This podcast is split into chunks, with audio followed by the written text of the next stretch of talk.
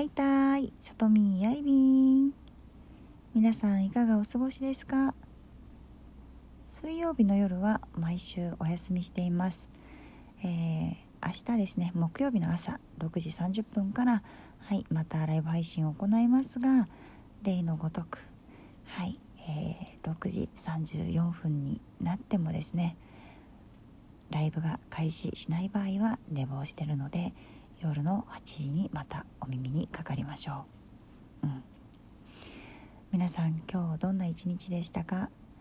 えっ、と私は私は仕事だったんだけどちょっと急にキャンセルになってうん。なので結局えっ、とうん。そうだ。今日ね昼寝しました。なんと2時間も。2時間も昼寝した。最高でした。はい。うん。うんと。でいろんな夢見たらそういえば2時間の間にいろんな夢見たけどでもね覚えてない。すごい残念。なんか夢って起きて何分ぐらい覚えてるのかな。ね。でも夢ノートとか作っておくといいって言うけどうんなんかまだ作ってないなそういえば。